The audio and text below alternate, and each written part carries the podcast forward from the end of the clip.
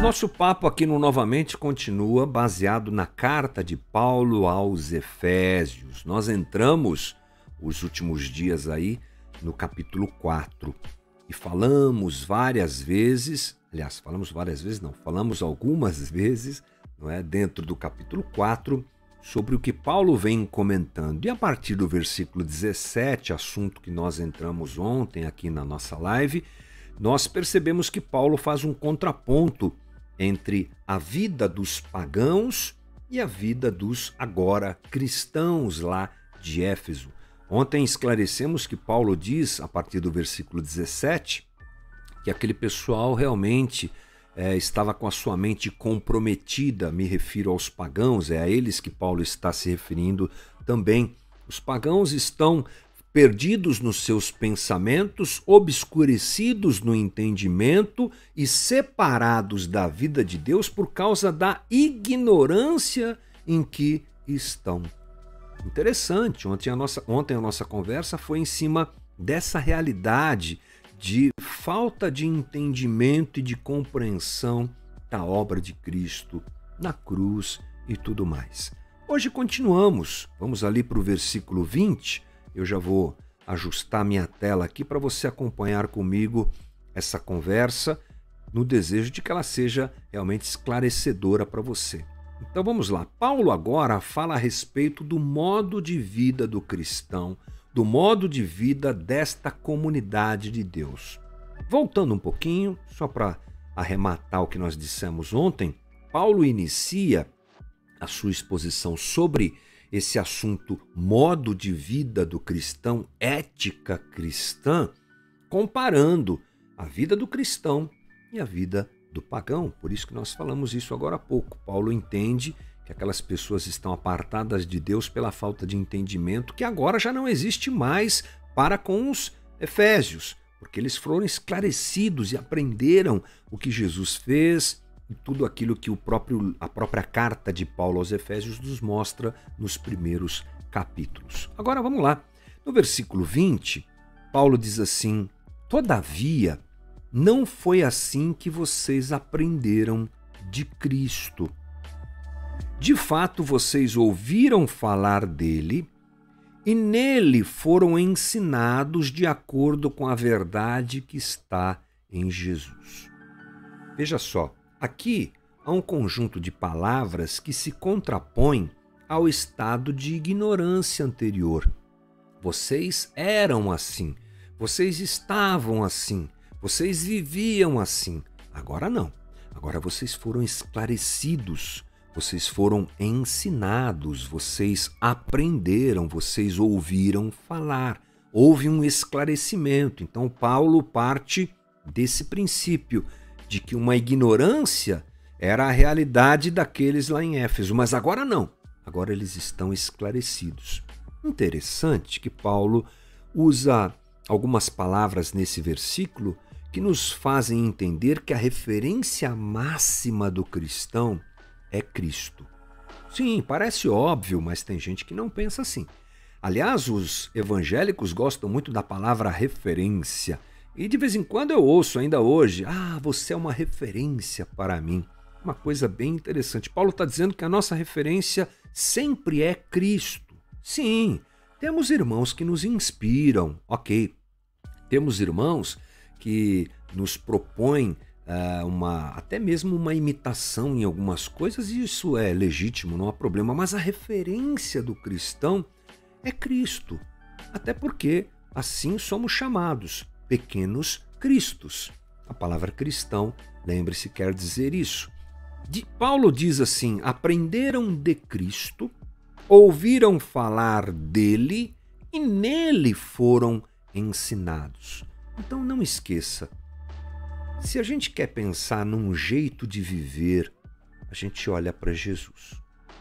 Não podemos esquecer nunca que Cristo inaugurou o jeito de viver da nova comunidade de Deus. O primeiro homem perfeito a andar entre nós foi Cristo. Ele vem a esse mundo maculado, esse mundo quebrado, esse mundo caído, como dissemos, dizemos, E aqui ele anda em perfeição.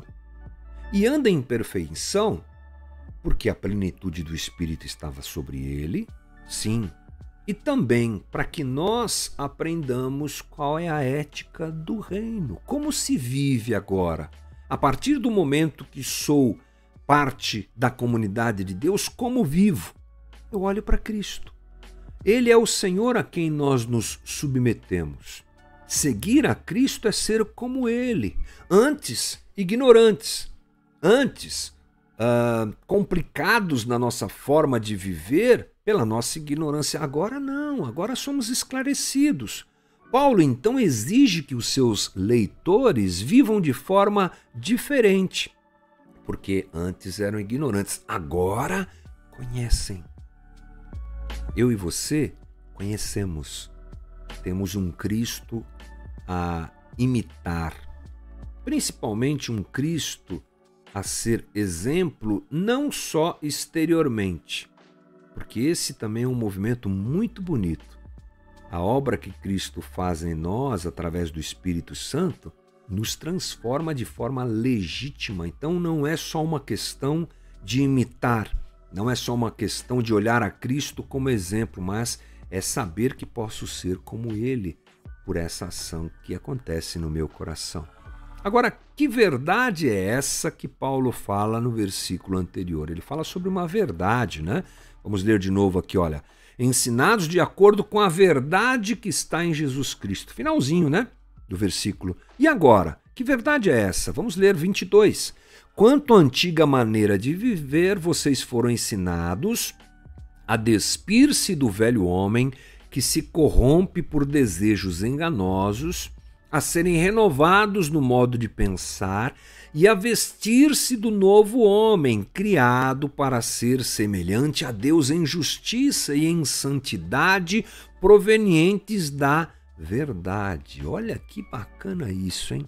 Uma verdade já ensinada por Paulo aos Efésios é o seguinte: tornar-se cristão é tirar a nossa velha humanidade como uma roupa suja, estragada, e vestir a nova humanidade criada por Deus como uma roupa nova. Isso é uma metáfora que Paulo usa, mas é mais ou menos isso que acontece mesmo.